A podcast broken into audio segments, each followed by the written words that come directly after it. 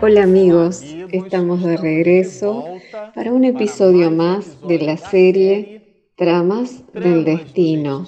Este es el episodio número 8. Bueno, a usted que nos está acompañando a través de este canal, le decimos que en el último episodio, el número 7, nosotros nos despedimos hablando sobre Hermelinda, que Manuel Filomeno de Miranda incluso la menciona en el título del segundo capítulo, y aparece su nombre después de nombrar a quien era el primer hijo varón de Rafael y de doña Artemis, Gilberto, y a Lisandra, la segunda hija. Él nos presenta la aparición de este noble espíritu que estaba ligado a esa familia y era hermana de Rafael y cuñada de Artemis. Y ese hecho nosotros mencionamos que tal vez nos haría suponer que ese espíritu no tiene ningún lazo reencarnatorio, ningún compromiso importante o ligazón con estas almas. Pero de hecho sucede lo contrario. Ella canaliza sus deseos de ser madre hacia el pimpollo Gilberto. Miranda menciona aquí que doña Artemis hacía dos meses que había dado a luz al pequeño. Y Miranda nos dirá que fue una bendición la aparición de Hermelinda, porque ella se convirtió, por lo tanto, en verdadero émulo de la cuñada junto al sobrino. Se trataba de un alma noble que pasó a cuidar del niño, del sobrino Gilberto, y nosotros percibiremos la importancia de Hermelinda, sobre todo cuando doña Artemis se enferma. Pero iremos despacito. Habían transcurrido dos años. Aquí, desde la llegada de Hermelinda, del surgimiento de Gilberto, eh, del tipo de ecosistema familiar que ya lo comentamos anteriormente, en donde Rafael rechazaba al hijo y al mismo tiempo se sentía muy feliz por la paternidad, eh, siendo él un individuo emocionalmente desequilibrado que provocaba una inmensa inestabilidad doméstica y su sustento era el comercio. Por eso él viajaba y cuando regresaba a la casa arruinaba la paz de la familia, faltándole el respeto moral a la propia esposa. Y nosotros comentamos también que Miranda lo menciona sutilmente, pero debían de ser situaciones muy terribles y tristes, porque la dejaban realmente mal a la esposa. Pero Miranda aquí nos dirá así. Eh, pasados dos años después de la primer progenitura, doña Artemis volvió a la maternidad, recibiendo a Lisandra, que al contrario de Gilberto le produjo al padre profundos sentimientos de amor. Solo la reencarnación logra explicarnos esto, ¿no es cierto, señores? Por un lado, el caso de Gilberto, que era su primer hijo, y toda la alegría por la llegada de un niño al hogar. En este caso, el hombre se sentía irritadísimo. Y Miranda utiliza una expresión muy dura, la cual nosotros ya la leímos. Sentía ganas de triturarlo al propio hijo, porque no le agradaba. ¿Y cómo explicarnos eso? Se trata de un bebé que acaba de llegar al mundo. Eh, no nos dijo nada, no nos molestó en absoluto, excepto haciendo abstracción del llanto en la madrugada que todos los bebés lo tienen.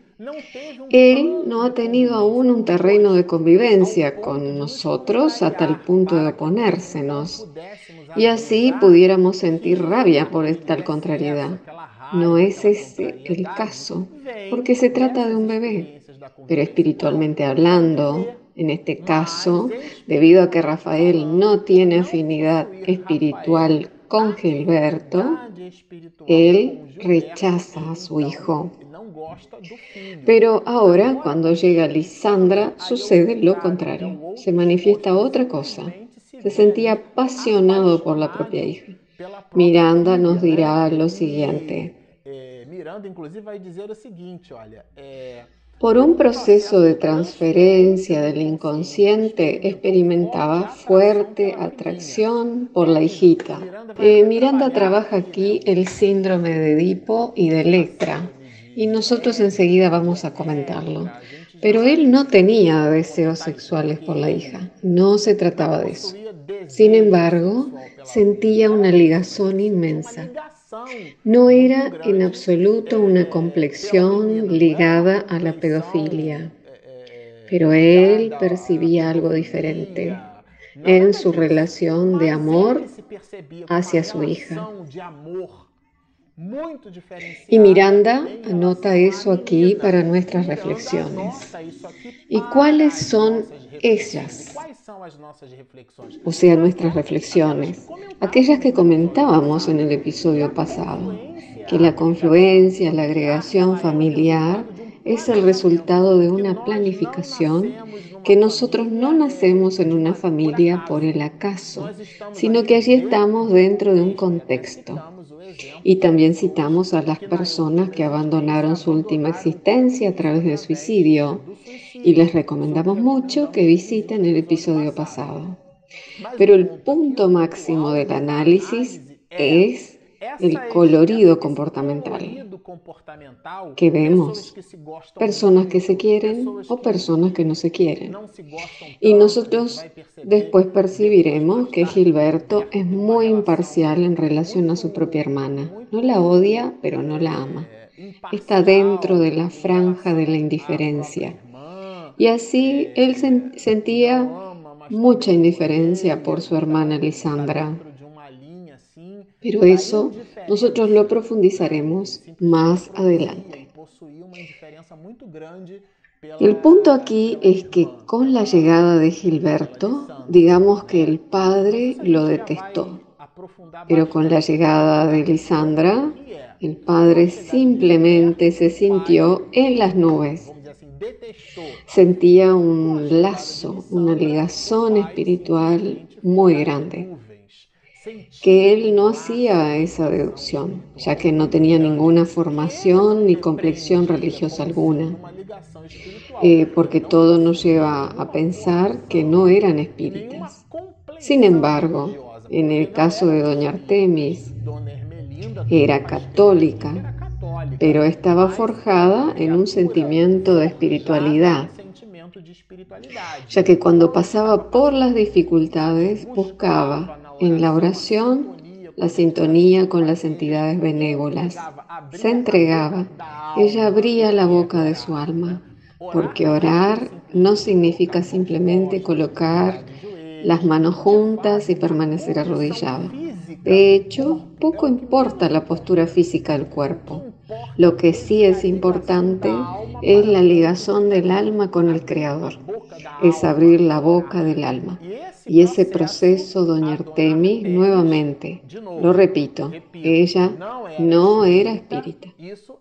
Eh, Rafael, el patriarca de la familia, no poseía ese equipamiento emocional y se trataba aquí de un individuo de muy difícil convivencia. Bueno, Lisandra, portadora de radiante belleza infantil, reflejaba los trazos joviales de la madre. Consideré eso muy interesante, porque aquí Miranda, diciendo trazos joviales de la madre, nos permite percibir que doña Artemis no era una criatura frustrada. Muchas veces deducimos que el sentimiento de resignación de la literatura espírita eh, se refiere primero a un sentimiento servil, y eso no es verdad.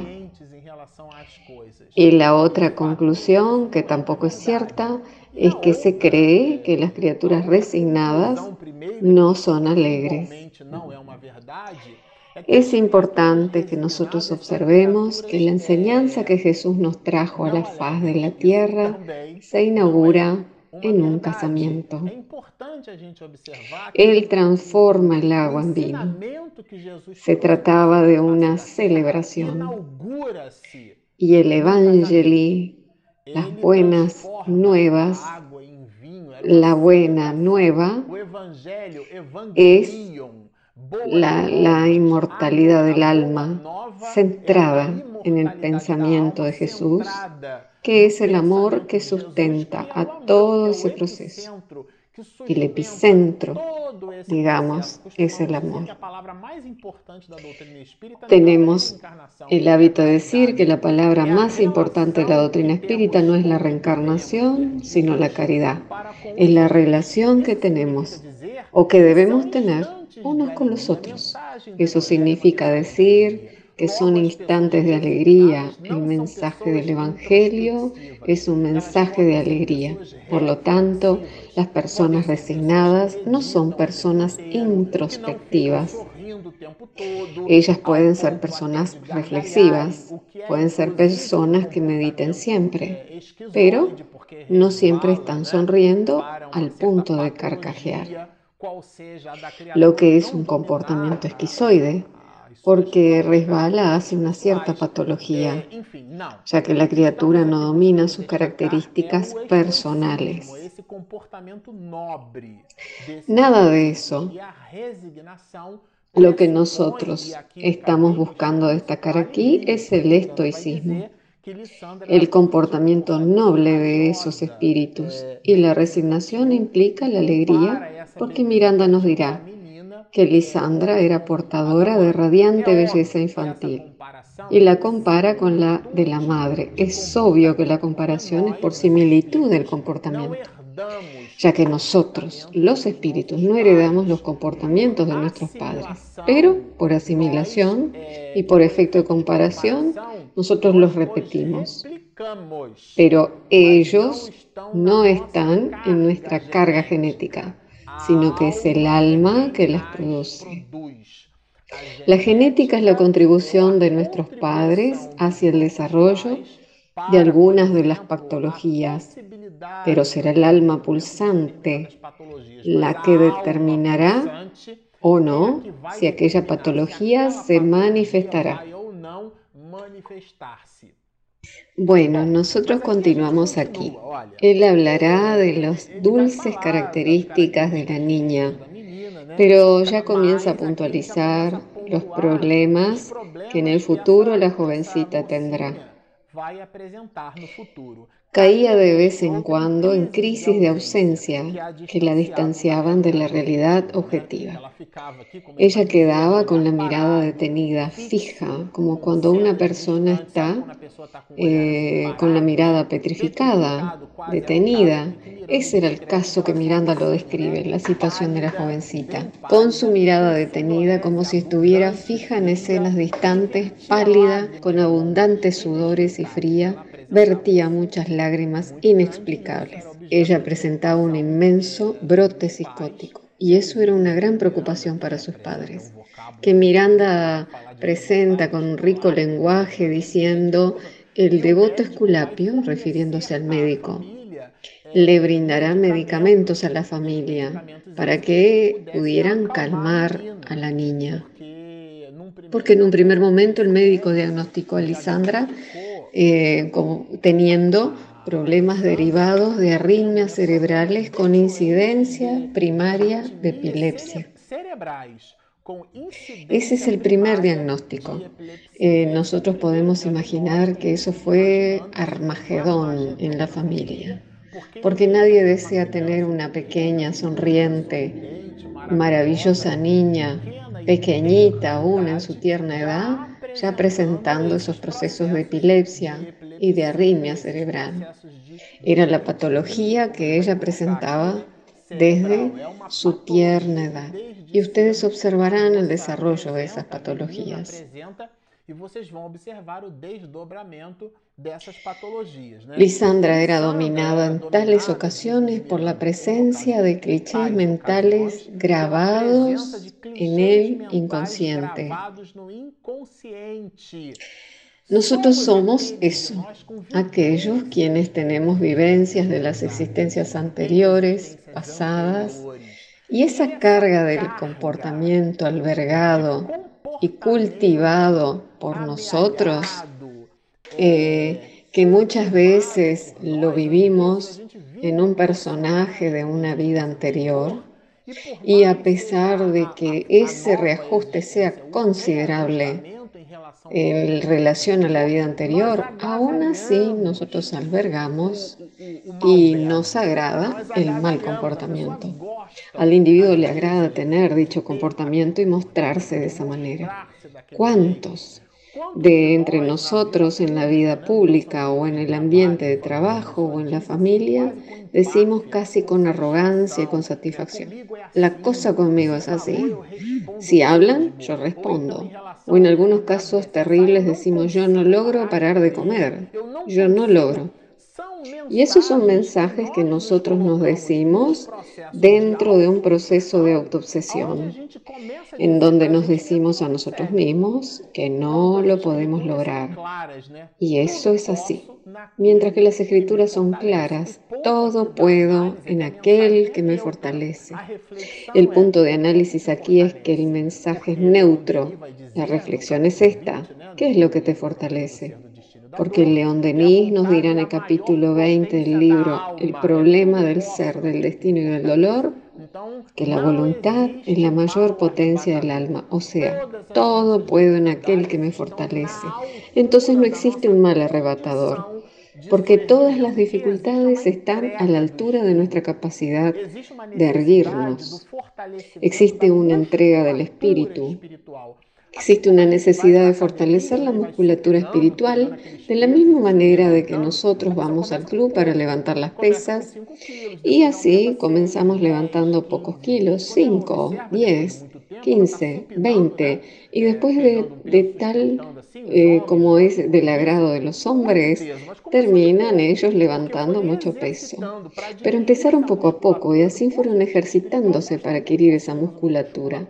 Y desde el punto de vista espiritual, nosotros también poseemos una musculatura espiritual que es conquistada en las agruras de la vida.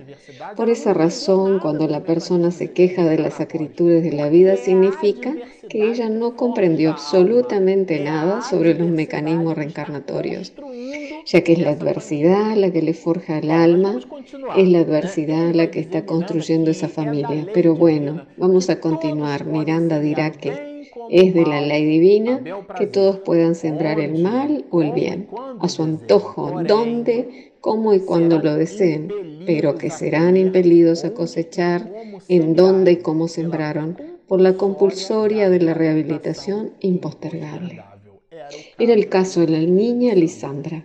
Ella había tenido una situación en una existencia anterior, la cual ya la estudiaremos, y tendremos muchos episodios por delante, viniendo, viendo las tonalidades de sus comportamientos anteriores que le otorgaron a ella este tipo de situación en esta nueva existencia. El espíritu trae su carga, su bagaje. Nosotros somos el resultado de nosotros mismos. Por lo tanto, no existe error en la programación divina. Dios es soberanamente justo y bueno. Es un binomio porque solo la divinidad logra ser al mismo tiempo justa y bondadosa. Entonces, a pesar de que la situación sea muy abrupta, por más escandalosa que sea la escena o chocante que sea la visión o aquel cuadro, allí existe una explicación espiritual. Y sea cual sea ella, el resultado de eso será nuestro erguimiento espiritual. Y es exactamente eso lo que necesita esta familia. Miranda menciona aquí eh, adquirir fuerzas morales para poder pasar las pruebas que luego afectarían su espíritu generoso. Porque doña Artemis comienza a percibir los conflictos de la familia, pero no seamos ingenuos, porque aquí en la parte final del segundo capítulo Lo que Miranda nos presentará es la punta del iceberg. Es el niño Gilberto rodeado de un duro comportamiento y la niña Lisandra presentando muy graves patologías y aquí es donde se inicia ese proceso.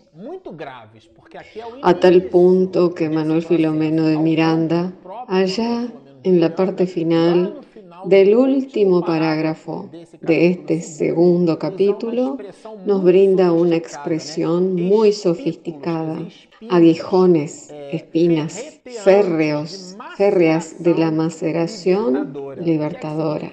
¿Qué significa esto? Es el dolor que nos transforma, modificándonos, mejorándonos. Es importante decir que nosotros no estamos aquí haciendo apología del sufrimiento ni apología a la autoflagelación. Nada de eso. Aquí nosotros estamos desarrollando la idea de los mecanismos de reajuste en el seno familiar. Este es el contenido casi implícito que Manuel Filomeno de Miranda nos trae en este segundo capítulo, describiéndonos el panorama espiritual de la familia Ferguson. Bueno, nosotros nos quedamos por aquí. Finalizamos el fabuloso capítulo segundo de la historia y ahora comenzarán a calentar los motores mucho más, porque en el tercer capítulo es donde Miranda nos traerá la información sobre la presencia de la amargura. Y ustedes ya lo comprenderán en el próximo episodio. Eh, ¿De qué trata esa amargura?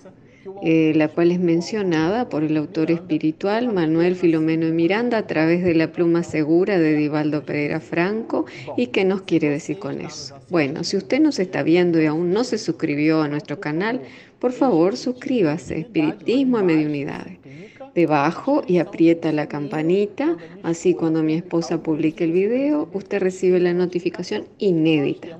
Nosotros tenemos también nuestro aplicativo gratuito y usted nos puede acompañar en la palma de su mano. Está disponible en Google Play como en Apple Store. En los instrumentos de búsqueda, usted coloque Espiritismo en Medio Unidades. Entonces está hecha la invitación, descargue nuestro app, suscríbase a nuestro canal, síganos y mucha paz.